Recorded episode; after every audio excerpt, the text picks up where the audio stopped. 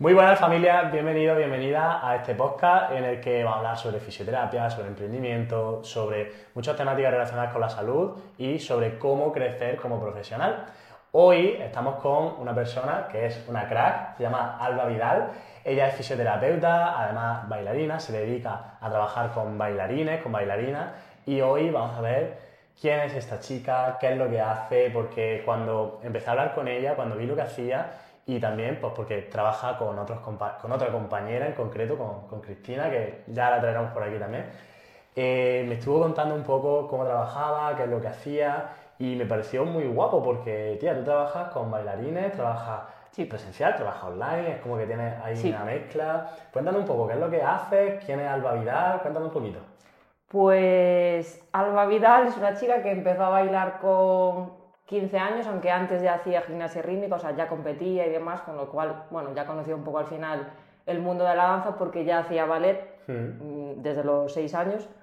Eh, entonces, bueno, siempre me llamó mucho la atención eh, el hecho de que cuando yo hacía gimnasia rítmica, bueno, en esa época si te lesionabas, pues no había fisio. Era como te lesionas, pues reposo. Reposo para todo, ¿no? Y de hecho yo me lesioné mm, varias veces en, pues en los 10 años que estuve haciendo gimnasia y no fui al fisio en esos 10 años. O sea, haciéndome roturas de fibras, eh, problemas de rodilla. ¿Cuántos años tienes? 31. Ah, pues y no iba, bueno, claro, no había tanta cultura en ese momento. Mm, yo no sé, claro, o sea, fisios habría, pero mm, cultura de fisio de ir al fisio, mm, supongo que no había tanta, porque ya te digo, no éramos solo nosotras, o sea, es que otros clubs, yo no conocía a nadie que fuera al fisio, como tal.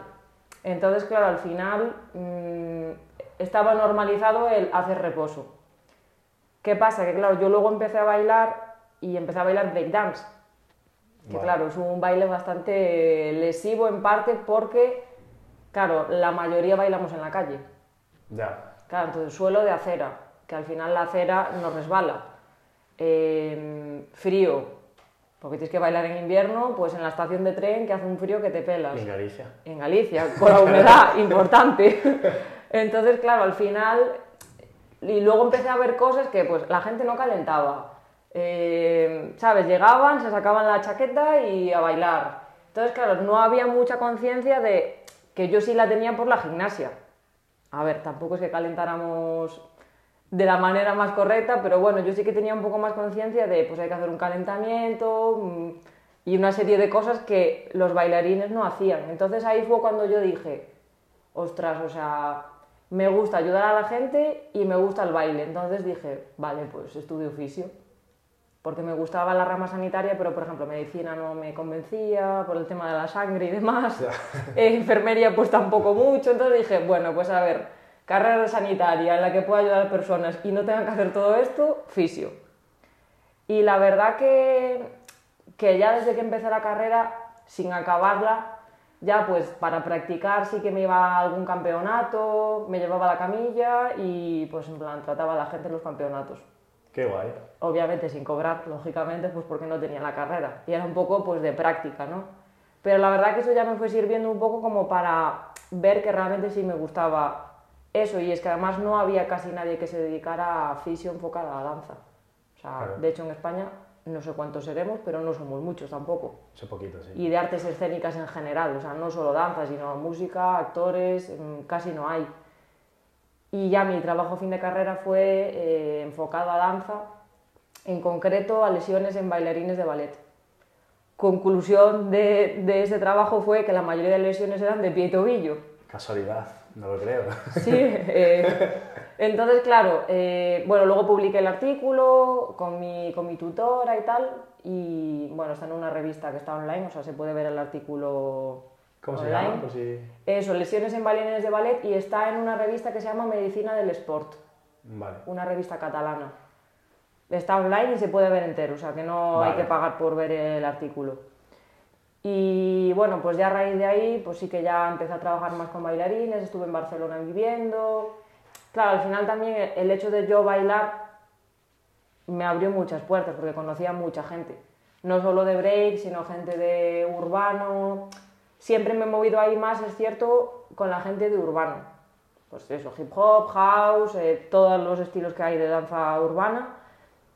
Pero me di cuenta que en Barcelona no había tanta gente como yo pensaba. Ah, vaya. Y ya fue el llegar a Madrid y ahí ya fue en Madrid cuando sí empecé a trabajar mucho más con gente de conservatorio, de contemporáneo, de clásico, que casi te diría que hoy es la gente que más veo en consulta, Hostia. más que gente de urbano.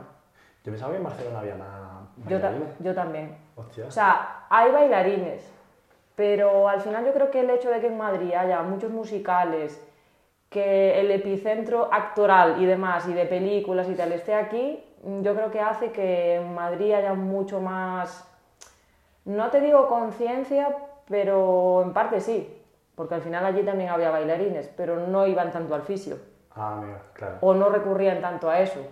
Y aquí como que la gente veo que es como más consciente. También hay muchos más conservatorios de danza aquí que en Barcelona. Vale, claro. Entonces, claro, al final el hecho de que aquí la gente esté en conservatorio, al final están mm, pues todos los días mm, cinco, min- cinco horas mínimo bailando, Hostia, claro, mínimo, de lunes a viernes, más luego lo que hagan el fin de semana. Que mucha gente luego el fin de semana también tiene clase, o tiene castings, o tiene lo que sea. Ya ves. Y hablando del tema de musicales, ¿tú sueles tratar gente que también esté en los musicales y todo eso? o- Pues a ver, cuando yo llegué aquí a Madrid, vine porque había hecho una entrevista Sí. viviendo en Barcelona para trabajar en musicales, Hostia, o sea, para trabajar en el teatro. Pero bueno, por circunstancias de la vida, al final no se dio ese trabajo, por- porque necesitaban una persona antes y no, claro, yo no estaba aquí. Claro. Entonces, pues no pude entrar. Pero bueno, no lo tomé como algo mal, sino que dije, bueno, ya está. O sea, si no estoy trabajando ahí es porque no era mi momento y no me tocaba trabajar ahí y será porque tengo que hacer otra cosa yo. Y al final lo agradezco porque gracias a eso fue como empecé a- emprender yo con mi, pues, con mi negocio, mi marca personal y demás. Ya ves. No, sí, no tuviera venido a Madrid tampoco, sí. Exactamente, sí, al final yo creo que todo pasa por algo, entonces, pues bueno, mm, yo creo que ya mi, como que mi vida en Barcelona ya tampoco daba para más, no estaba tampoco trabajando tanto con bailarines como a mí me gustaría y al Claro. final el llegar a Madrid sí que me abrió puertas, pues eso de trabajar con bailarines que trabajan para cantantes, gente de musicales he tenido, pero es cierto que no tanto. O sea, porque al final, claro, ellos suelen tener fisio.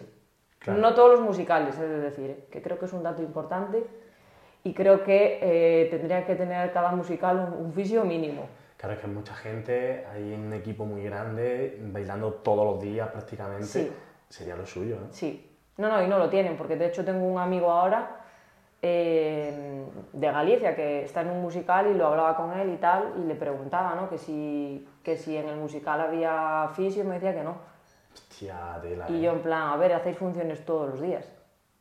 O sea, y al final estáis bailando Claro. y actuando que al final, quieras que no, mm, es carne de cañón para que te lesiones. Ya solo por propia fatiga. Ya y no, no tienen. O sea, mm, creo que todavía no hay tanta conciencia ahí.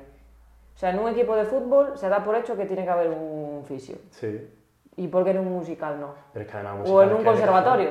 Claro, claro, sí, pero es que además es que son atletas de alto rendimiento. Sí, sí, ¿sabes? sí. Tanto cuando tocan un instrumento, como cuando cantan, cuando bailan. Sí, sí, sí, sí, por eso. Entonces, a mí es algo que a día de hoy me chirría todavía.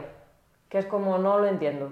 Porque Es no se que- quiere invertir en eso. Cuando invertir en eso sería invertir en que tus bailarines se lesionen menos y no tengas bajas en X actuaciones. Porque si te lesiona un bailarín, vale, la mayoría tienen un elenco de bailarines sustitutos. Pero si se te lesiona la protagonista Claro, o el protagonista, no sé si tienen un elenco de sustitución. Igual en algunos sí, pero igual en otros no. Entonces es como, no sé, creo que la inversión al final no te sale cara. Claro, y es que tienes que pagar dos sueldos, tres sueldos de los sustitutos. Claro, claro. Es que, claro, es que no tiene sentido eso. No, no tiene sentido. Hostia. Y en los conservatorios lo mismo. O sea, en los conservatorios, porque yo eso sí que lo veo muy a menudo con mis pacientes, Sí. mm, estamos todavía en el siglo pasado, muchas cosas, ¿eh? O sea, es que se sigue todavía eh, que como te lesiones, te riñen por lesionarte, o sea, como que exageras, ¿sabes? Que si te lesionas, al día siguiente tienes que hacer clase. Hostia. Y es como, a ver, que si estás lesionado, estás lesionado, me refiero. Pero ya te tachan como ya te ponen ahí en una esquina. Sí, que era un flojo, básicamente. Sí, eres un flojo y te estás quejando mucho por lesionarte. Hostia, tío, no veas, ¿no? Entonces, claro, estamos en un punto que, que, que esté pasando eso, que un profesor te esté diciendo que eres... No creo que te lo diga así directamente, eres un vago, pero lo piensa. Ya. Y actúa como si fueras un vago. O sea, pues ya no te va a tener en cuenta para el papel protagonista porque te has lesionado, o ya no te va a tener en cuenta para lo que sea. Y entonces a mí es que eso me hace eh, que me quedo loca, en plan de... eh, vamos a ver. Claro, es que con los adelantos que hay en día de hoy no, no tiene sentido que traigan a la gente así de esa forma, ¿no? Pues sí, o sea, al final, mm, yo no sé si es porque no tienen el conocimiento anatómico o de salud suficiente y se han quedado con, pues eso, lo del siglo pasado o, o no sé, porque es que yo tengo muchas bailarinas que, no sé, eh, se lesionan algo, yo le digo, pues mira, mañana puedes hacer clase, pero en este rango de molestia o dolor y pues no sé, no hagas saltos, mañana Claro. y empieza hasta el día. Y a todas les tengo que hacer un informe, pues por lo menos un papelín, poniéndoles eso, porque si no, es como, parece que no les vale.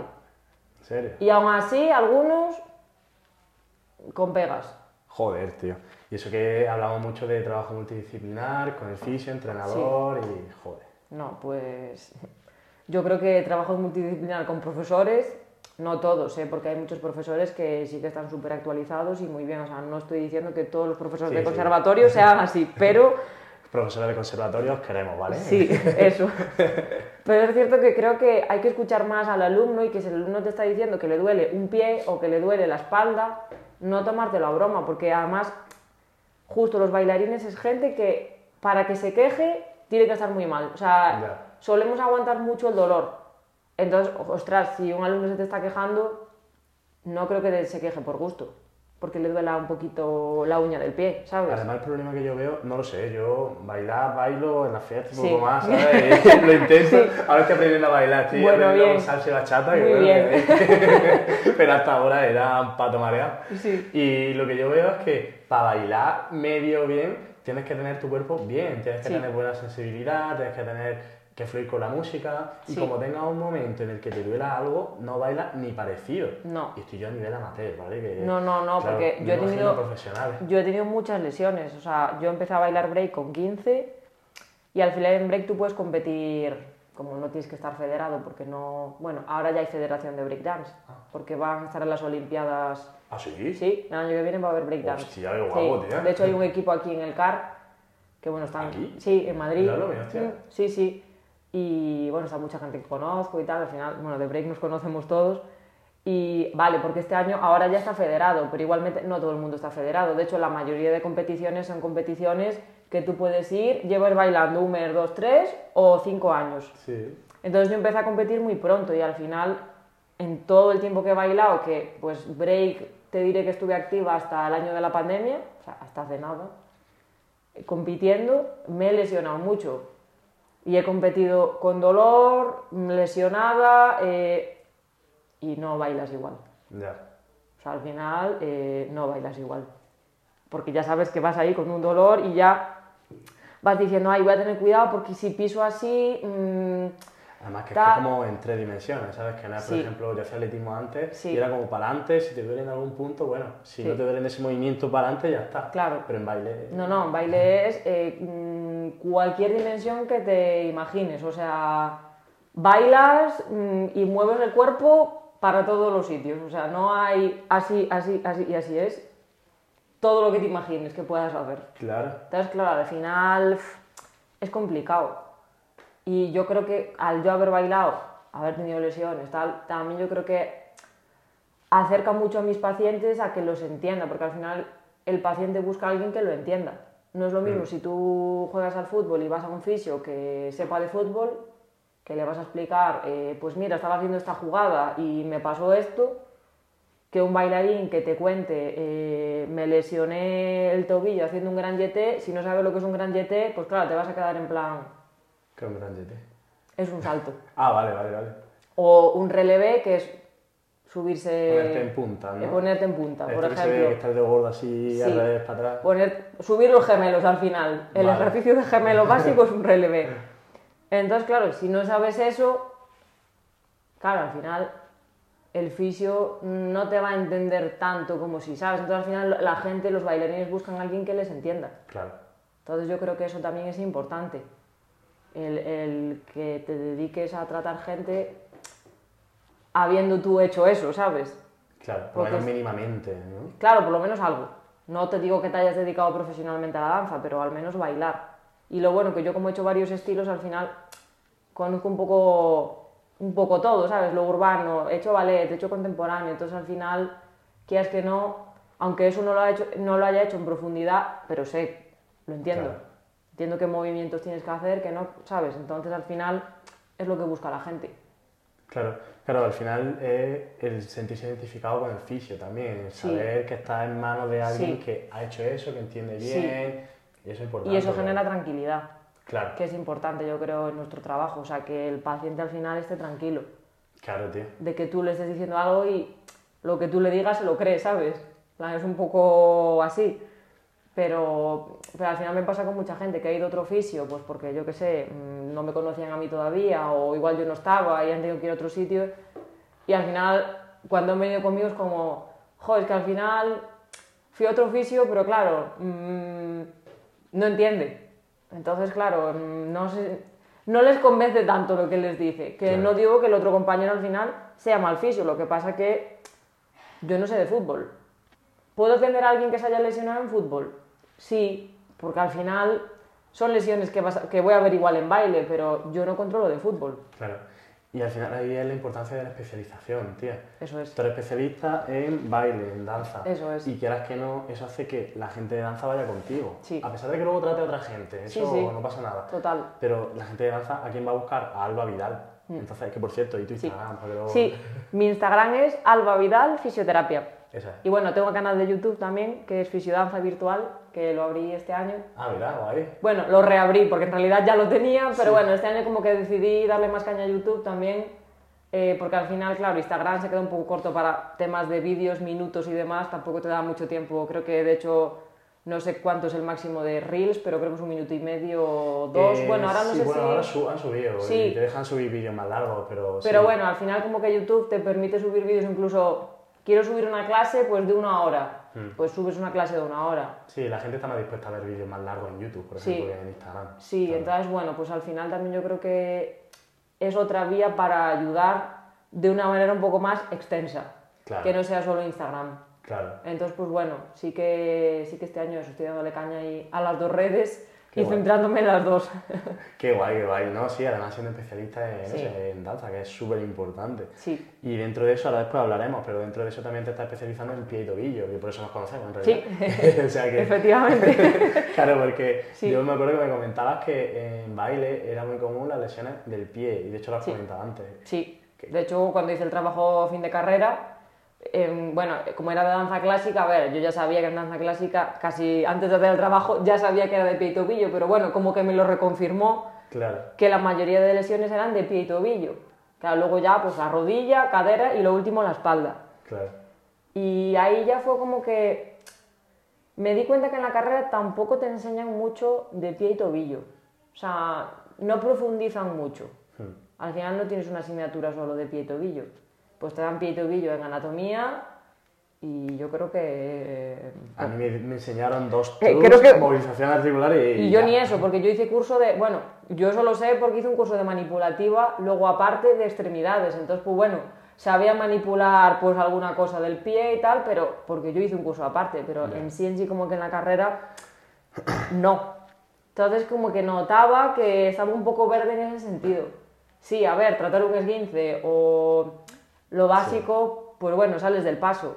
Pero ahora haciendo la formación me doy cuenta que, se lo decía ayer a una paciente, le digo, joder, digo, viniste en agosto, yo empecé la- el experto en pie y tobillo en septiembre y ella mm, suele tener, bueno, tiene problemas de hecho en, en el pie y tal, pues de estabilidad y eso, no tiene buena pisada, entonces pues, Sí. y baila, entonces al final tiene muchos problemas, pues tendón de Aquiles y demás. Y le decía, joder, digo, qué pena que viniste en agosto, que todavía no sabía tanto como sé ahora, porque me doy cuenta y como que echo la vista atrás y digo, a ver, sí sabía tratar esas cosas, pero me faltaban muchas herramientas, como pues eso, cosas de valoración, ejercicios, eh, entonces andaba un poco corta y al final, pues claro, no ayudas igual, igual, igual que sabiendo más cosas, obviamente. Claro, al final una caja de herramientas muy grande. Sí, Claro. entonces, a ver, a pesar de que todavía no he acabado, obviamente, porque es una formación larga y yo creo que también hay que verla con calma, estudiarla y ponerla en práctica, yo pues lo que voy haciendo es, tengo X casos de X lesiones, pues esas clases ya las tengo vistas, voy repasando y sobre todo voy practicando con los pacientes, que al final yo creo que es lo más importante, ponerlo en práctica y, y verlo el caso real. Tal cual, al final es aprender, practicar, porque Sí. si no es que se te olvida. Claro, claro, es que si yo me estudio X pruebas de valoración y no las hago, se me van a olvidar. Tal cual. O sea, a mí y a todo el mundo. O sea, al final, mm, Claro, porque además ahí, la verdad que no lo he contado, pero ahí, yo qué sé, 100 pruebas puede haber, no lo Sí. sé, hay muchas. sí. No, no, no, sí, por eso. A ver, obviamente las 100 pues no las he hecho. Al final Claro. como que siempre utilizas un poco... De momento he ido utilizando pues parecidas, ¿no? Claro. Porque al final también me han venido siempre los mismos casos. Entonces, bueno, que esas ya las tengo como muy practicadas. Las demás, pues bueno, cuando me vaya viniendo un caso, pues las veo y las voy haciendo. O sea, que tampoco... Al final es eso. Claro, tía. ¿Y cómo, cómo crees que ha cambiado tu forma de trabajar desde que, hiciste- desde que empezaste la formación? Pues mira, también cuadró un poco con empezar a trabajar online. Yo empecé en la mentoría con, con Chris, Hmm. creo que en marzo o abril, ya es que ya mi cabeza es, creo que fue marzo, pero ya tengo dudas si fue marzo o abril. Y, y bueno, fue, es una mentoría pues para empezar a trabajar online también, ¿no? Hmm. Y bueno, todo esto fue porque yo tengo artritis en las manos desde el año pasado y, y bueno, pues eso como que me lleva un poco a tener que cambiar mi forma de trabajar, porque claro, estar trabajando 10 horas al día o 8 con las manos, pues no. Vamos, ya, ya estaba un poco quemada también y aparte ya lo de las manos ya fue como, vale, hay que re- reformar todo esto, en plan, el negocio. Y en agosto justo empecé a trabajar online y dije, bueno, pues voy a aprovechar que justo además de casualidad me empezó a contactar, o sea, a contactar bastante gente con lesiones de pie y tobillo. Digo, ah, mira, parece que los astros se han unido y digo, venga, mm, pues voy a, voy a empezar. Y empecé en septiembre con, pues, con la gente que me había contactado. Y la verdad que me di cuenta que sin ver presencialmente a esa gente, porque he tenido muchos pacientes que no viven aquí, entonces no los he podido tratar presencialmente, Claro. pues de hecho tengo una paciente con fascitis que ya le he dado el alta. Eh, y bueno, he tenido varios de fasciopatía plantar, pero bueno, esta en concreto, que fue como la que más en serio se lo tomó, eh, pues eso, empezamos en agosto y le he dado el alta en diciembre. Ya ves. Y llevaba dos años. Buah. O sea, que era un caso complicado, que yo dije, madre mía, ¿dónde me estoy metiendo? Ya. Veremos a ver eh, si consigo eh, ayudarla y tal, porque, ostras, era un caso difícil. Al final, cuando son lesiones de tanto tiempo, eh, la promesa de se te va a quitar el dolor es difícil. Claro, y más que tú estabas empezando a trabajar de una manera totalmente diferente. Claro. Online, o sea, sí, sin sí, la persona. Todo nuevo, o sea, Claro. fue como de repente en mi cabeza y fue como, o sea, porque fue como muchas cosas nuevas de golpe. Claro. Entonces, eso me ayudó y me di cuenta que con el ejercicio es que mm, no hace falta tocar a nadie. Ya mi mentalidad hace años ya estaba cambiando un poco. Al final yo creo que sales de la carrera y lo único que te dicen es pues que el tratamiento es manual. Sí, bueno, el ejercicio también, porque yo he hecho pilates y demás en la carrera. Y es cierto que no es que en la carrera te digan no hagas ejercicio, pero es cierto que le dan como más prioridad al tratamiento manual Claro, sí, sí. me estoy dando cuenta pues que no hace falta tanto tratamiento manual y que yo creo que enseñándole a, a la gente pues eso, ejercicios o cuidados de cómo tiene que hacer las cosas, creo que la gente vendría menos típico de voy al fisio una vez al mes de mantenimiento, Sí. Como si fuéramos un coche que hay que pasar ahí por por el mecánico. Claro, es que yo creo que la línea de evolución de la fisioterapia va más hacia que nos parezcamos un poco a los entrenadores, Sí. pero dentro de la parte de lesiones y que Sí. trabajemos juntos, al final, entrenadores y fisios. Sí, Porque es como una manera de que todos trabajemos bien, de que promocionemos la salud de verdad sí, y que nos parezcamos un poco también a, a los americanos. Los americanos trabajan mucho con ejercicio. sí. Lo que pasa es que los americanos, no sé si eso lo sabes, pero la terapia manual la han dejado. Ah, pues no. la hacen, sí. Los estadounidenses, de hecho, eh, es que el director de mi tesis se llama David, él va a Miami cada dos por tres a la universidad y él da formación allí, aparte investiga con la universidad Sí. y cuando manipula una vértebra cualquiera, el cervical, dorsal, lo que sea, la gente se queda flipando. Como que no se hace, ¿no? Claro, porque eso allí lo hacen los quiroprácticos. Vale, claro, porque está... Claro. O, sea, está o sea, estás como separado, ¿no? Sí. Vale. Entonces, ¿qué pasa? O sea, eh, y esto es una cosa que me gusta recalcar siempre, y es que muchas veces la evidencia científica dice el ejercicio es superior a la terapia manual. Claro, pasa una cosa, y es que donde más se investiga es en Estados Unidos. ¿Por qué? Pues porque ahí se paga la universidad y se paga la investigación. Aquí Sí. en España no. Aquí en España somos más de terapia manual o hemos sido más de terapia manual. En Estados Unidos son más de ejercicio y han sido de ejercicio Sí, cuando van a tratar terapia manual no saben hacerlo lo mismo que aquí en España. Entonces, claro, ¿qué pasa? Se junta que allí investigan sobre todo ejercicio y Claro. aparte que la terapia manual no la suelen hacer como aquí. Entonces, ¿qué va a ser mejor? Pues obviamente el ejercicio. claro. Claro. entonces, Al final, claro, entonces... está un poco sesgado ahí. Eh, eh, Claro. ya. ¿Qué pasa? Que cuando no sabemos mucho de investigación, es que esto lo descubrí cuando hice el máster de investigación, el doctorado y me puse ahí con Sí. mis cosas, ahí fue cuando me di cuenta, pero hasta entonces no lo sabía. Ostras. Y claro, yo leía, yo veía en Instagram a todo el mundo, ¿no? El ejercicio de puta madre. Yo decía, pero tío, pero si yo hago terapia manual, Claro. pincho y está de puta madre, Sí, sí. te un montón. Y decía, ¿por qué? Claro, ya te das cuenta. Claro, luego ya sabes por qué. A ver, Claro. que al final no es ser, no creo que, que haya que ser antiterapia manual, porque yo hago terapia manual. Claro, Pero sí que mi alba de hace dos años y la alba de ahora ha cambiado mucho la mentalidad. Y es cierto que, bueno, igual lo que yo le decía a mis pacientes hace dos- años, pues ahora ya no. claro. Y bueno, también les estoy, se, los estoy, se lo estoy explicando, porque igual a ellos también les explota el cerebro de hace dos años me estabas diciendo una cosa y ahora me estás diciendo otra. O sea, no...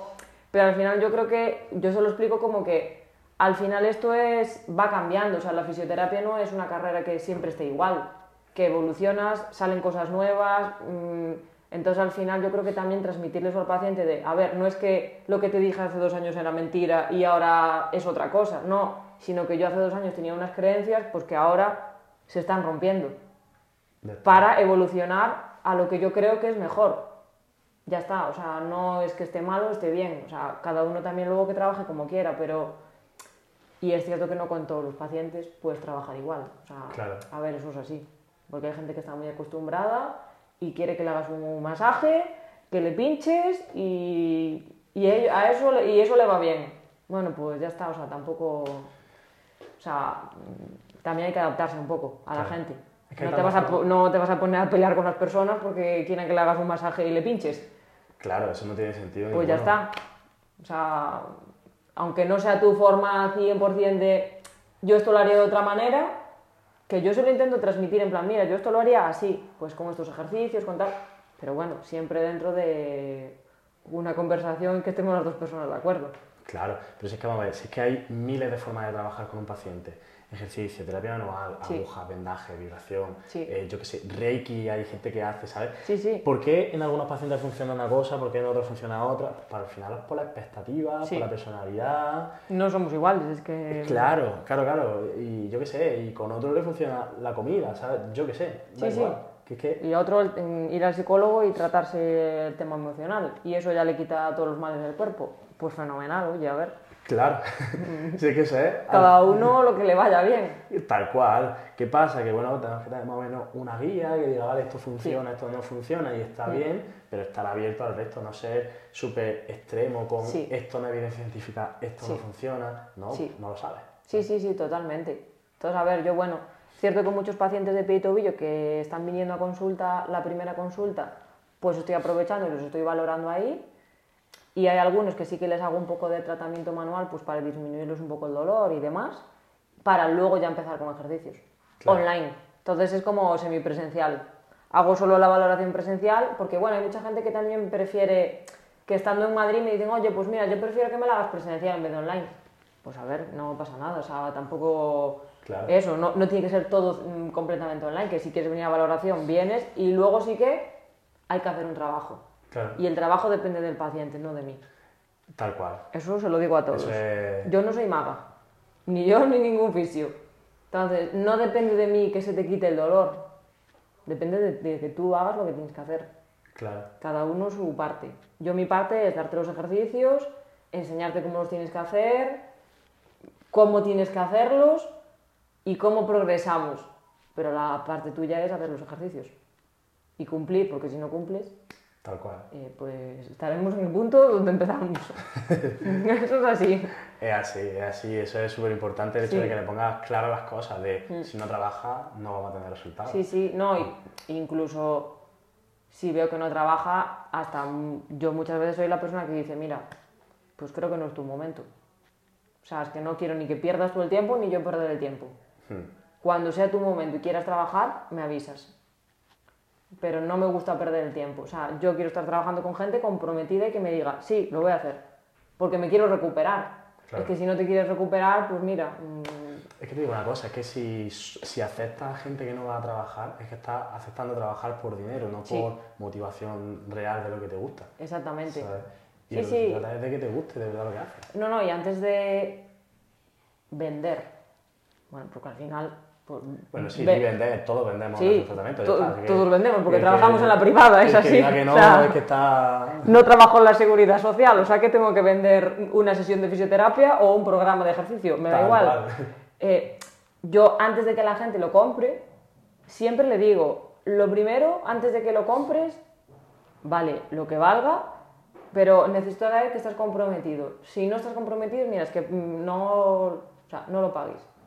Y al final eso pierdo yo, porque es dinero que pierdo, pero es que es lo que estás diciendo. Yo no trabajo para que me pagues X dinero y luego estar haciéndote el plan de trabajo y viendo que no lo estás haciendo. Claro. Porque me frustra al final, más a mí casi que yo creo que a la persona. Claro, es como si hace una comida que está espectacular Sí. y la hace y te pagan, te pagan bien, pero la tiran a la basura. Nadie se la come. Claro, te quedas en plan... eh, he, he perdido el tiempo. Claro, claro, sí, dado dinero, ¿para qué? ¿Para qué quieres eso? Si no, nadie te ha valorado. Exactamente. Entonces, claro, aquí esta forma de trabajar es como, es, muy honesta. es, Sí. Mira, si no me va a valorar, yo no voy a trabajar contigo, no voy a Sí. perder mi tiempo ni te voy a hacer perderlo. Sí, sí, sí, sí, totalmente. Entonces, a ver, al final hay que hacer ahí un poco de criba Claro, de pacientes, porque hay mucha gente motivada de, sí, sí, yo lo voy a hacer. Y a la hora de la verdad, mm, no. Y además siempre les digo, márcate objetivos que vayas a cumplir. No me digas, sí, cuatro días a la semana y luego vas a hacer uno o ninguno. Porque prefiero que me digas, mira, Alba, pues yo puedo hacer los ejercicios un día a la semana. Vale, pues prefiero que empieces por un día a la semana que, que me digas cuatro y no hagas ninguno. Ya iremos subiendo, o sea, por lo menos empezamos con algo. sí, sí. Y ya de ahí, porque la gente luego al final yo creo que ve que tiene que hacer muchas cosas, aunque sea en poco tiempo. Pero ve que cuatro días a la semana tiene que hacer unos ejercicios y ya es como, no tengo tiempo. Y es como, a ver, tiempo tenemos todos el mismo.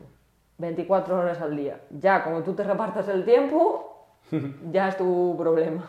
Tal cual. Eso es así. Entonces, claro, al final son cosas que hay que hablar, que al final es educación del paciente.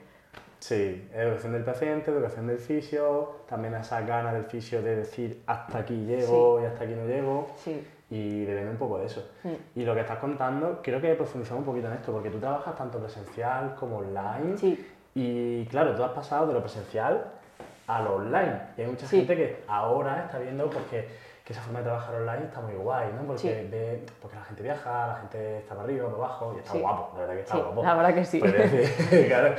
Entonces, claro, tú puedes estar, de hecho, me estaba diciendo antes que estaba en Vietnam, no sé si el día que el paciente de vacaciones 100%. No, porque eran mis vacaciones de este año y la verdad que, bueno, es cierto que la gente que tengo online, pues de vez en cuando cuando tenía algún huequillo sí que echaba un vistazo por si me habían escrito, bueno, pues por alguna urgencia o algo, pero es cierto que te diré que estuve desconectada 100%. ¿Podría haber trabajado? Mm, Perfectamente. Claro. Con la gente que tengo online, sí. ¿Qué pasa? Que decidí pues, que eran mis vacaciones y que también hay que desconectar y del trabajo y no pensar en trabajo por un tiempo. Claro, claro.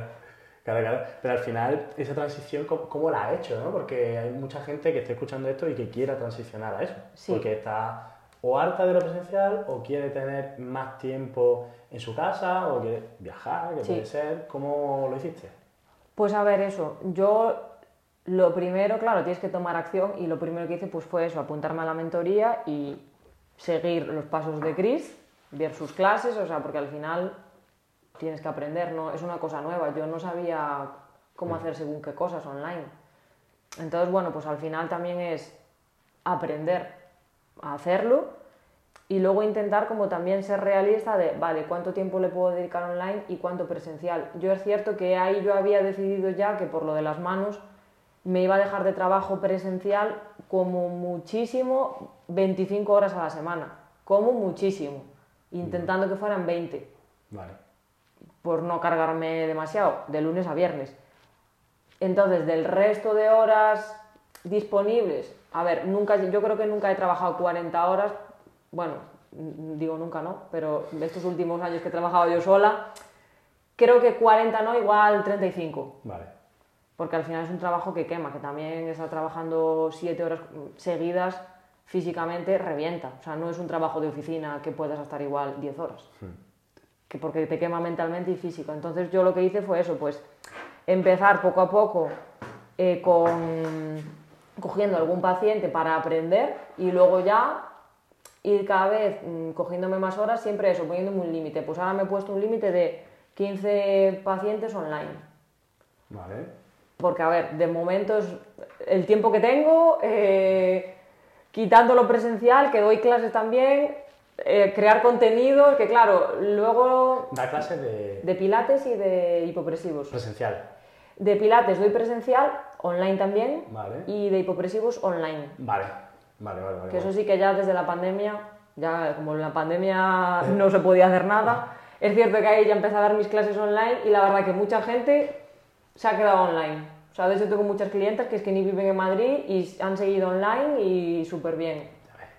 Y la verdad que a mí me es cómodo porque al final es poner el ordenador con las cámaras, las corrijo igual, o sea, la clase es la misma. Y casi que más fácil porque tienes la Sí. pantalla aquí, ¿sabes? Claro, claro, o sea, al final mm, vas a aprender igual, te voy a corregir igual y lo único que no te voy a tocar, pero te voy a decir, oye, la pelvis ponla así o esto ponla así. Y mi transición fue un poco esa, como empezar poco a poco, cogiendo obviamente primero pocos clientes, porque claro, tardas mucho más tiempo en hacer todo, en hacer el plan, en, Claro. en todo porque es una cosa nueva. Entonces hasta que el cerebro se va acostumbrando, ostras, es un poco como, a ver, tengo que tal. Pero ahora ya como que ya lo tengo más automatizado, estoy utilizando nada más una aplicación, eh, la aplica bueno, Harvith, Sí. y la verdad que me está automatizando bastante todo. También me es muy fácil porque tiene un chat, puedo hablar con mis pacientes, o sea, al final es como más fácil el acompañamiento y lo tengo todo ahí Guay, claro. es como más cómodo, ¿no? Eh, y bueno, un poco pues la, tran- la transición tampoco fue muy complicada. En realidad pensé que iba a ser más complicada de lo que ahora, viéndola así un poco para atrás, digo, pues tampoco fue tan difícil. Pero a ver, te tienes que esforzar. Claro, al final una cosa nueva, tía. Es como aprender otra metodología de trabajo nueva. Sí, ¿Sabes? sí, sí, sí, sí. No, y que a ver, eh, es eso. Tienes que aprender muchas cosas. No es solo ha- hacer una videollamada, todos sabemos. Claro. Y además te digo aquí una cosa, y es que la gente se piensa que cuando quieres cambiar tu forma de trabajar o quieres aprender algo nuevo, simplemente por hacerlo o por ver vídeos de YouTube o por lo que sea, ya, ya está. Sí, ya No- sabes. Claro. Y no quieren invertir ni dinero, ni tiempo, se piensan Sí. que ya lo saben todo y, joder, tú has invertido un montón de Sí. tiempo, un montón de dinero en eso, en conseguirlo. Y ahora mismo estás teniendo los resultados. Sí, de hecho, eh, bueno, se lo dije a Chris que en, en agosto ya había recuperado el dinero que yo me había, que había invertido en su mentoría. Ya ves. ¿Por qué? Pues porque, vi, porque hice todo lo que había que hacer. O sea, al final ella no te promete algo mm, de mentira. O sea, ella te promete que si tú haces estos pasos, vas a tener un servicio online. ¿Vale? Pues yo hice esos pasos y tuve un servicio online. O sea, mm, no hay más, me refiero. Claro. Es esforzarte y trabajar y hacerlo. Fin. Pero claro, no todo el mundo se quiere esforzar. Entonces ahí está la clave, yo creo. Claro. Eh, cuánta motivación tengas y cuánto quieres hacer eso. Si tú tienes muchas ganas de hacer algo, pues al final pues lo haces. No tienes ganas, pues no lo vas a hacer. Claro, y además no solo eso, sino que la gente se piensa que simplemente por apuntarse ya. ¿Sabes? Ya, ya está. Sí, Y no Y es no. eso, claro, tienes que apuntarte, tienes que hacerlo, tienes que ejecutar. Claro. Y quieras que no eso lo que hace es pues, que, que tenga el resultado, ¿no? Luego, está, es. luego esa gente que no lo hace se queja porque a lo Sí. mejor no tiene buenos resultados. Sí. Pero claro, si no lo ha picado cabrón, Claro. estás contando. claro, claro. Al final es compararte con alguien de, ah, pues Alba tiene un servicio online y yo no. Vale, pero tú has hecho eso. Pues igual no lo has hecho. O no lo has hecho siguiendo los pasos.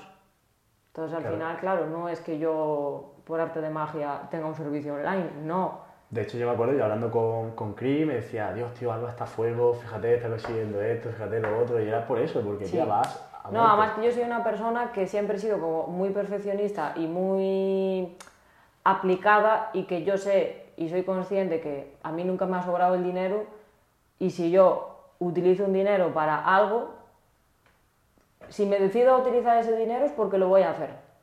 Porque a mí eh, mm, ganar 500 euros, 1000, 2000 o, lo que, o, o 10 euros me cuesta esfuerzo. Entonces, a mí el dinero no me sobra. Yo no soy multimillonaria. Entonces, eh, Todavía. Todavía. Bueno, Claro. Todavía no se sabe. Pero, eh, joder, yo sé que eh, ganar 500 euros a mí me supone un esfuerzo. Pues yo, si voy a invertir 500 euros, pues los invierto, pero mm, voy a hacer todo lo que haya que hacer. Claro. Para recuperar esos y, y ganar más. O sea, al final, para eso también te apuntas a las cosas. Claro, es que no, O sea, el invertir es eso.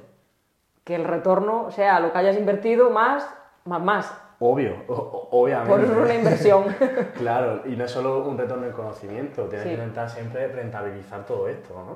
Al Eso es. final, la mentoría de Gris, claro, la mentoría es servicio online, ganar dinero, obvio, está Sí. claro.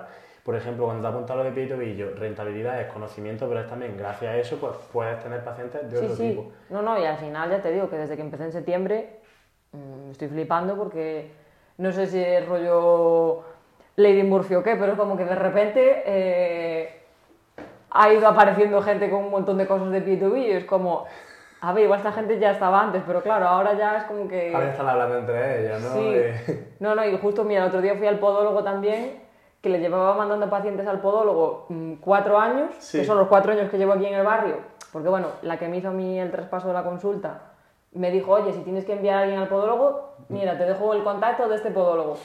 Pero es cierto que nunca había ido a presentarme. De, yo le decía a mis pacientes, mira, vete a este podólogo, diré que vas de parte de Alba, pero claro, el podólogo no me conocía. Cuatro años yendo gente de Alba. Eh, tal cual. Y, y el otro día fui porque, bueno, se me iba a caer una uña del pie y ya digo, bueno, pues voy a que me la quite y tal. Y ya le dije, bueno, yo soy Alba, la que te lleva mandando pacientes cuatro años. Y me dice, mujer, tenías que haber venido a presentarte. Y digo, ya, la verdad es que sí, o sea, lo he hecho un poco mal. Pero bueno, he aprovechado ahí para hacer contacto porque dije, ay, pues mira, justo estoy haciendo el experto en pie tobillo, tal, y como estamos al lado, digo, oye, pues, me dijo, ay, pues tráete unas tarjetas y cualquier cosa, y yo, pues mira, ya voy haciendo un poco de networking. Qué guapo. Pero bueno, bien, que yo creo que al final hay que tener contactos, Sí, sí. de todo. Hasta en el infierno. Sí, sí. calor. Entonces, pues bueno, todo lo que sea eso, colaboraciones y tal, pues genial. Claro, y además el trabajo con un podólogo, si eres experta en pie tobillo, joder, es que eso es brutal. Nosotros Sí. en la clínica tenemos el podólogo y desde que lo tenemos es un espectáculo. Claro, Porque antes yo ya trabajaba con podólogos, pero eran de fuera. Sí, Pero ahora está en house, está en la casa. Que las Claro. que no, tía. hablas, tienes más contacto directo al final. Claro, Es más fácil, yo creo, el llevar al paciente. claro. De hecho, a nosotros nos pasa una cosa. Hace una semana estuvimos en una carrera en Jaén que se llama la carrera de San Antón, ¿vale? Y es la carrera más épica, es como aquí la San Silvestre en Madrid. Sí. Pues en Jaén es la, la San Antón. Viene gente de todos lados de España a correrla, 12.000 personas había. Sí, sí, sí. Y fuimos y nos dieron una carpa para ir a la Feria del Corredor, que es una feria pues, donde la gente va a recoger dorsal, ponemos ahí un stand.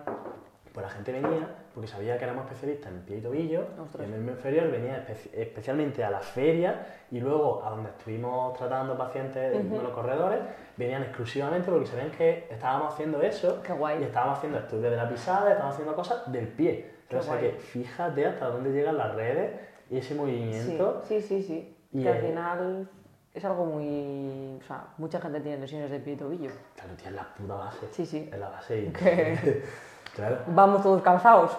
claro, claro, claro, claro. Y... Y además la carrera es que no nos lo enseñan, no nos enseñan cómo es, no nos enseñan cómo se hace y es verdad que, joder, que es una cosa Sí. que que hay que tratar, ¿sabes? Totalmente, totalmente. O sea, ya te digo que yo me he dado cuenta que tratando desde ahí, que es la base, se solucionan muchos problemas pues, de espalda, problemas de cadera, de rodilla, o sea, al final es como, de- pues eso, trabajar la base de todo. Claro, claro, tía, es que, es que es la puta base. Si nosotros no tenemos una buena base, el resto se, se cae. Sí, sí. Son al final los cimientos. Total. Y es que me acuerdo en la carrera, tía, yo lo que me enseñaron en la carrera de pie y tobillo, lo hemos hablado antes, pero era como una movilización articular y poco más. Y además, el día que nos iban a dar el pie en anatomía, lo que hicieron fue traernos un podólogo, que el podólogo muy bueno, ¿vale? No, Sí. no digo nada del podólogo, me refiero a la metodología. Sí, Vino un podólogo a enseñarnos cómo operaba los juanetes. Y era como, ¿esa es la anatomía que me va a enseñar del pie? tal cual. Que es, que es ninguna. Ninguna, ninguna. En plan, Dijo, pues yo corto aquí, corto aquí, alineo aquí y ya. pues vale. Ya está. Y tú, bien, como yo voy a operar luego, Claro.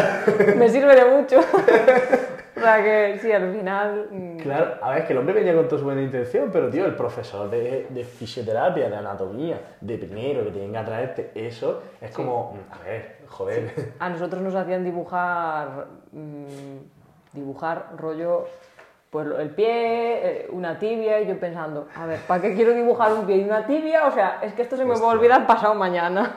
Claro, tía. o sea, pasado mañana ya no sé anatomía.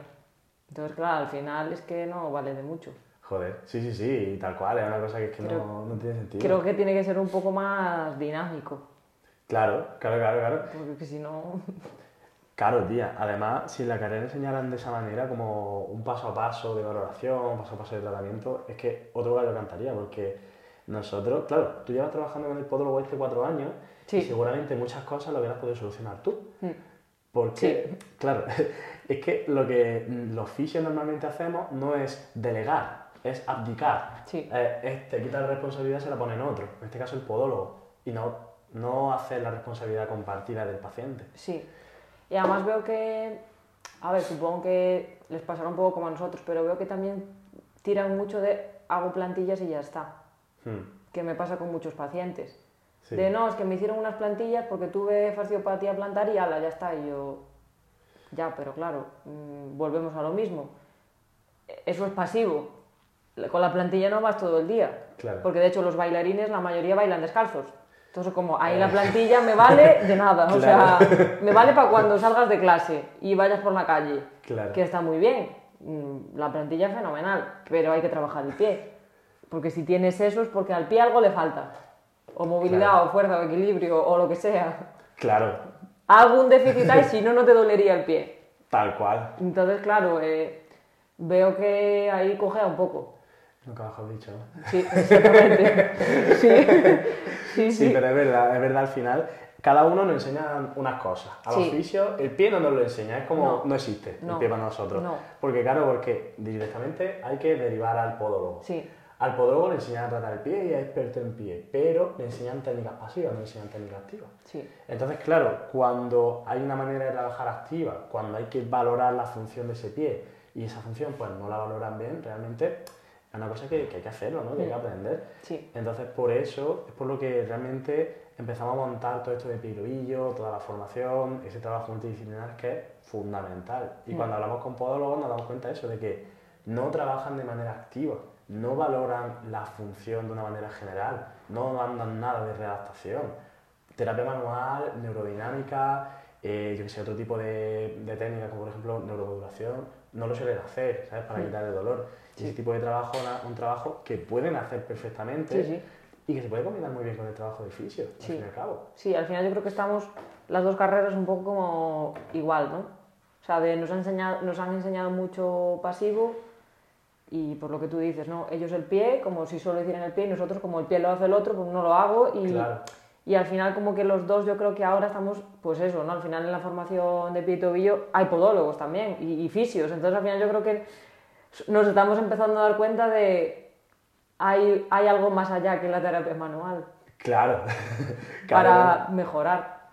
Claro, y es mucho lo que hay. Y mucho. Ya te digo, yo con esta paciente de fasciopatía plantar estoy súper contenta porque hasta ella, o sea, mm, flipó porque fue como, claro, ella le había tratado el fisio manual y tal, pero no le terminaba de mm, solucionar nada. Y usa plantillas porque es veterinaria, al final trabaja en el campo con ovejas, salta por aquí, ¿sabes? Al final tiene un trabajo que usa botas de seguridad, pues tampoco es el mejor calzado, tal. Claro. Y ella sí que tiene sus plantillas, que es lo que le dije yo, las plantillas fenomenal, o sea, yo no te voy a quitar las plantillas, pero hay que trabajar muchas cosas en el pie.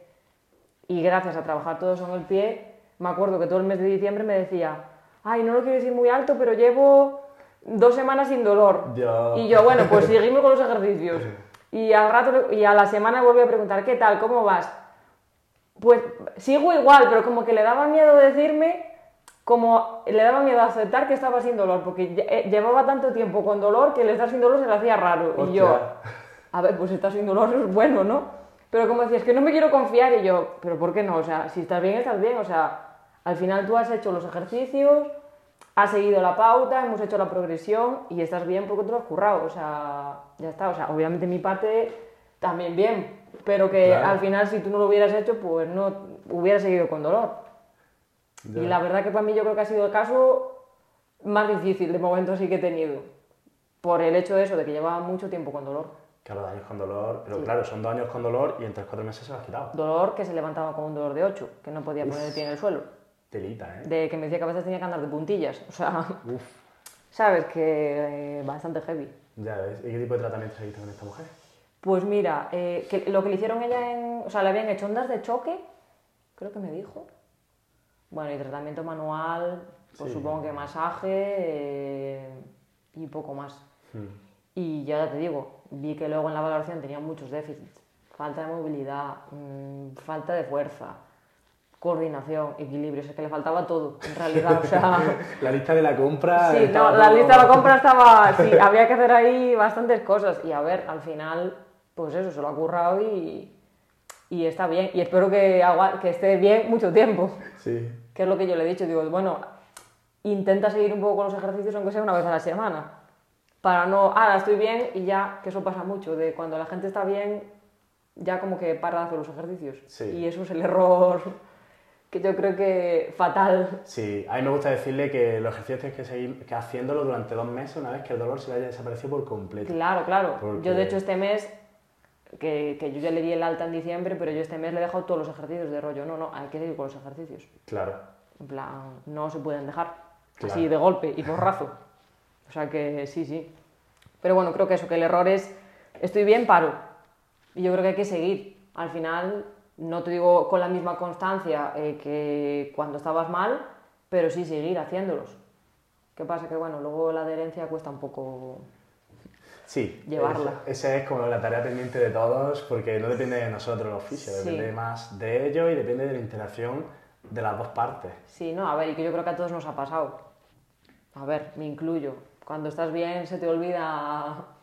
Se te olvidan los ejercicios a veces, en plan de, bueno, como ya estoy bien, me ha pasado, ¿sabes? O sea, que yo sé que es difícil, pero bueno, mm, yo por ejemplo tengo condromalia en la rodilla desde hace, pues desde los 18, se me ha salido la rodilla 800 veces y yo, gracias a la constancia de ir al gimnasio, fortalecer y tal, es lo que me ha ayudado a que no se me salga la rodilla. Pero porque he sido constante, seguro que si hubiera parado, pues se me hubiera salido otra vez, pues mm, otras 800 veces. Seguro, 100%. Entonces yo sé que si paro, no va a ser bueno. Entonces yo es como, yo ya lo tengo como, tengo, o sea, lo tengo que hacer. No hay más. Hay que ir al gimnasio y se va, punto. No, no hay opción de no ir. Ya ves, ya ves, sí, es, es tal cual. Sí. Y yo te quería preguntar otra cosa, cambiando Dime. un poco de línea, Sí. porque mm, tú al final ahora te estás especializando, bueno, ya eres especialista en bailarines, pero Sí. como que estás trabajando mucho tu marca personal en base a eso. Que por cierto, recuerda tu Instagram, porque ya sabéis que era Alba Vidal Fisioterapia. A la vida fisioterapia, sí. Efectivamente. Eh, entonces tú estás muy enfocada en eso, en bailarines. Sí. ¿Cómo lo estás haciendo para llegar a más bailarines, a más gente que te llegue, que te contacte para tratarse contigo? ¿Cuál es el trabajo? Pues mira, a ver, eh, bueno, el principal es el boca a boca. Hmm. Porque al final del conservatorio me ha venido una, una me manda la compañera, la compañera la compañera, y al final trato a mogollón del, del conservatorio porque se van hablando. Claro, entra en un nicho muy concreto, en un grupo Sí. concreto, muy cerrado. Sí. Claro, es como el que va al crossfit. Va a un bote crossfit, pues todos, Todos van al mismo eh, Claro. Pues esto es así, o sea, siempre me ha funcionado muy bien el boca a boca. Eh, y luego también por Instagram, a pesar de que tampoco tengo muchísimos seguidores, pero es lo que digo, yo creo que no es importante a veces la cantidad, sino que dentro de lo que tengas, que te venga gente, ¿no? Y es cierto que a mí por Instagram me entra mucha gente, porque claro, me sigue mucha gente que baila, y al final mi contenido es enfocado a bailarines. Sí, Entonces, claro, quieras que no, pues vas creando ahí comunidad. Aunque de momento sea una comunidad pequeñita, pero bueno, yo sé que la gente que tengo, ¿sabes? Habla de mí, eh, pues eso, me pide cita por Instagram. Y luego también empecé a hacer más este año tarjetas y como voy a bailar a una escuela de baile, pues también he dejado tarjetas en la escuela de baile. eh, he escrito a otras escuelas como para colaborar y demás, o sea, como intentar colaborar, dejar tarjetas y bueno, pues al final mm, un poco hacer ahí también que me conozcan pues sin que hayan venido a la consulta, ¿no? claro. Sí, Pero te digo- tu semilleta en todos lados al final. Sí, pero yo creo que el principal te diría que Instagram y el boca a boca, yo creo. O sea, lo- creo que es lo más importante. Mm. Y claro, tú en, en Instagram, tu Instagram está súper enfocado a bailarines, súper enfocado Sí. a lesiones en bailarines, Sí. también mucho pie de Sí. y bailarines. Sí, Eh, ¿De qué manera crees que en nicharte tanto, de ser tan especialista en eso y en redes sociales, de qué manera crees que te beneficia a la hora de conseguir pacientes? A ver, yo creo que me beneficia porque puede haber fisios, y de hecho hay fisios que se dedican a trabajar con bailarines, pero yo no conozco a ningún fisio que esté enfocado en pie y tobillo, por ejemplo. Y siendo una de las lesiones más típicas, al final yo creo que eso me beneficia a mí, porque si yo soy experta en pie y tobillo, cuando alguien del baile se lesione el pie o el tobillo, va a ir a alguien que sepa, o sea, no va a ir a cualquier fisio. Entonces, porque al final es gente que tiene que bailar, tiene que estar, mm, pues eso, una actuación mañana, pasado, o sea, es gente que necesita estar bien ya. Y es cierto que, a ver, las lesiones de pie y tobillo llevan su tiempo, no, no te vas a recuperar, mañana no vas a estar bien. Claro. Pero bueno, eh, cuanto antes empiece la rehabilitación y se empiece con alguien que sabe, yo creo que eso al final es lo importante. Y es que es eso, no conozco a nadie que esté especializado en pie tobillo en Madrid de danza. Igual lo hay, obviamente no conozco a todo el mundo. Pero Pero quien tiene visibilidad es quien tiene visibilidad. que yo sepa, no. Claro. Y conozco gente que, ya te digo, sí conozco fisios en Madrid, ¿eh? que trabajan con bailarines, pero que yo sepa no están especializados en pie y tobillo. Que lo traten, seguramente, como yo lo trataba antes también, Claro. pero con mis conocimientos. Claro. Entonces yo creo que al final el beneficio es ese. Es que al final, tía, eh, este mundo del pie y tobillo es muy desconocido, en Mm. general. Sí. Si tú te dedicas a pie y tobillo, vas a tener un montón de pacientes siempre. Sí. Siempre. Pero es que además, si eres bailarina, te dedicas al baile y pie y tobillo, joder, es que lo tienes a huevo. Sí. ¿sabes? No, no, no, total. Total. A ver, que yo estoy cogiendo pacientes que no son bailarines también. Porque al final es práctica para mí. Claro. A mí, si viene pasado mañana mi padre que le, se ha hecho un esguince, pues fenomenal, un caso más. Claro. Para mi práctica, mm, para tener experiencia y demás, o sea, no te voy a decir que no. Porque bueno, luego eso pues lo tendré en baile también. Tal cual. Y llevo más, cuantos más casos tenga, mejor. Claro, en baile será diferente Sí, y ya en está. baile al final hay que hacer otro enfoque porque obviamente son otro tipo de ejercicios más complicados normalmente, o sea, necesitan como un punto más de trabajo, Claro. pero sacando que necesitan un punto más de trabajo, al final es parecido. Sí, sí, sí, tal cual. O sea, ¿Y, además, y qué consejo le daría a alguien que quiere especializarse en algo, que quiere empezar con su marca personal, siendo especialista o dándose muy bien a conocer? ¿Qué consejo le daría a esa persona para que empiece a tener pacientes, ya sea, da igual, online o presencial, pero para que Instagram le sirva para captar pacientes? Pues mira, yo cuando empecé en Instagram, que no tenía ni idea de ni hacer reels ni hacer nada, o sea, era novata total, yo lo abrí pues justo en la pandemia, lo abrí, que al final fue un poco el boom Sí. de aprovechar esas cosas, ¿no? Y es cierto que ahora me arrepiento porque no lo continué, yo creo que si lo hubiera continuado, lo tuve una época ahí que lo paré Sí, porque estaba un poco saturada de las redes y necesité parar. Pero es cierto que yo mi consejo es que yo creo que es no tener miedo y empezar. O sea, al final a mí también me daba vergüenza. Eh, yo veo mis vídeos de 2020 de mi Instagram y madre mía, digo, Dios mío de mi vida. O sea, pues me grababa con el móvil así, contando mm, lo que fuera. O sea, que ahora eso no lo hago porque es como, ahora ya pues con mi trípode, ¿sabes? Ya como que te lo curras un poco más para que quede más cookie, ¿no? El vídeo. sí. Pero antes era como, pues nada, me cojo el móvil, me grabo y cuento aquí lo que tengan que contar, ¿sabes? Y, Y al final yo creo que es no tener miedo y atreverse. O sea, yo siempre he sido fiel a, si quieres algo, lo tienes que hacer. O sea, porque luego te vas a quejar de algo que no has intentado hacer. Entonces yo creo que al final es, mm, te tiras a la piscina y, oye, el no ya lo llevas por delante. O el, mm, ¿qué va a pasar? Que no te siga gente, que, o sea, que no creo que el drama no es para tanto, o sea, me refiero, al final yo creo que solo ganas Mm, y puedes ayudar a mucha gente, porque Instagram al final, hoy en día creo que es la red de las que más tiene visibilidad. Bueno, luego está TikTok también, pero creo que TikTok es más para gente más joven. Yo creo que es una red igual más... O sea, hay un, po- hay un poco de todo, ¿eh? Sí. Han venido pacientes de 40, 50 años. No, a ver, que yo tengo TikTok también. Mm, Lo que pasa es que el TikTok todavía no lo tengo muy pillado mm, cómo funciona. Sí, no, yo, lo tengo, yo no me meto nunca. Yo simplemente subo, resubo, resubo. Sí, y yo subo resubo lo de. Instagram, pero Sí. mm, creo que el algoritmo en TikTok no va igual. Entonces, tengo todavía que entender cómo funciona TikTok. Pero mm, yo creo que es eso, que al final, si tienes una marca personal y te dedicas a algo concreto, joder, ¿por qué no te vas a hacer un Instagram de eso? Y ayudar a gente. Al final, con Instagram puedes ayudar a más gente de la que tú ayudas pues, en tu consulta o, o trabajando presencial o lo que sea, ¿no? Hmm, Al final presencial ayudas a pocas personas, pero en Instagram puedes ayudar a gente de todos lados. O sea, de todo el mundo. Claro, tú Todo- tienes pacientes de Canarias y vives en Madrid. Sí, o sea, de pacientes de todos lados, o sea, hasta de fuera, que viven ahora fuera, en Estados Unidos, en uno que vive en Suecia, en- o sea, al final, mm, pues eso, que puedes ayudar a muchísima más gente. ¿Y por qué no lo vas a hacer? Si se supone que somos fisios, porque nos gusta ayudar a las personas, ¿no? O sea, Claro. yo creo que es un poco, o sea, no eres fisio porque, ay, no sabía qué hacer y hice fisio. No. O sea, creo que es una profesión muy vocacional y si te gusta ayudar a la gente, joder, ¿por qué no ayudar a más gente?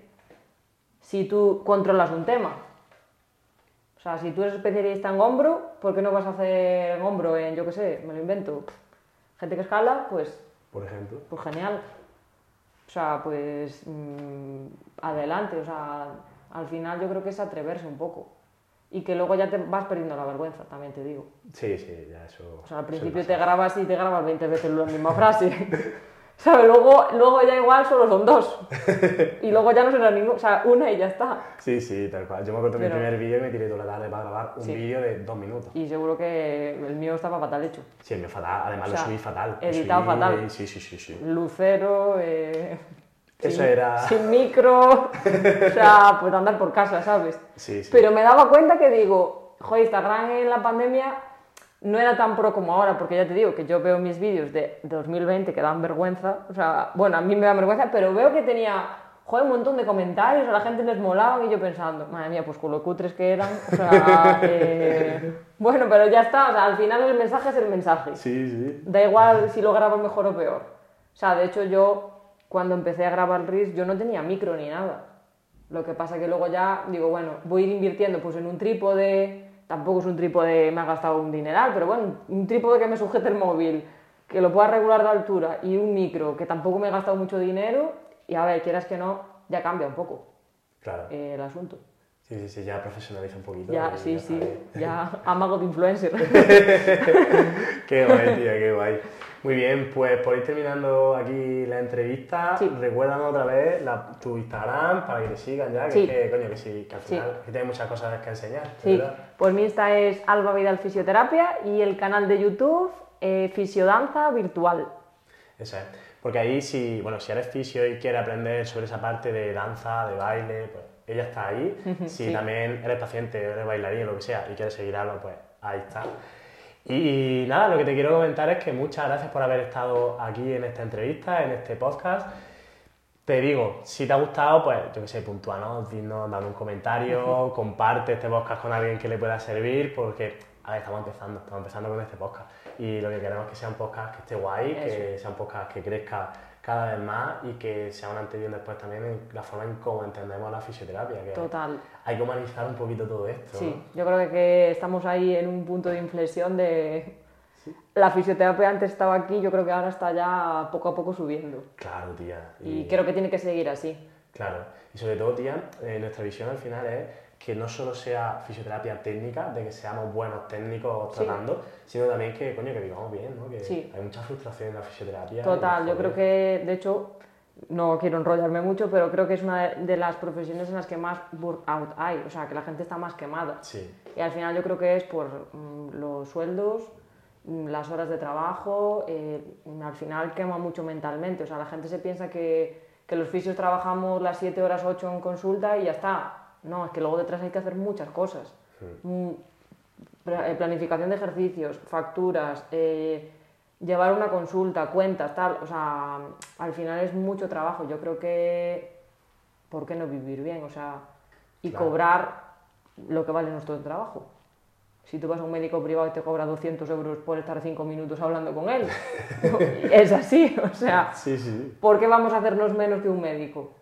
O sea, al final yo creo que también, joder, que nos merecemos vivir bien, que hemos estudiado mucho y nos gastamos mucho dinero en formaciones. Sí, sí, sí. Al final es todo el dinero que inviertes lo tienes que recuperar. Claro, pero esto lo dices y luego, te, luego como Sí. que la gente se queja también, ¿no? De, Sí. no, es que es sanitario, es que es vocacional, Sí, mierda. sí, pero yo como. Claro. No vivo del aire, o sea, es vocacional, sí, totalmente de acuerdo, pero yo tengo que comer. Y no puedo comer en- viviendo en Madrid cobrando 20 euros una consulta. O sea, eso es así. Igual vivo en Galicia y puedo cobrar menos, pero en Madrid es una ciudad muy cara, no puedes cobrar lo mismo que en Galicia. Claro, no, y en Galicia también puedes cobrar lo mismo que en Madrid si quieres, Sí, porque te sí, lo estás currando. porque al final también la gente va porque eres tú. Claro, No va porque, ¿sabes? Al final también mucha gente te busca porque eres tú, Alejandro Estepa. Y si va a tu consulta es porque quiere que le trates tú o tu equipo. claro, sí, sí. Entonces es- eso se paga, es así. Claro. no hay más. es así, tío. No hay más. Oye, Palma, de verdad que muchas gracias por Nada, gracias a aquí, ti. tía, que es un placer. Sí. Y nos veremos en seguro. Eso, muchas gracias. Bueno, muchas gracias.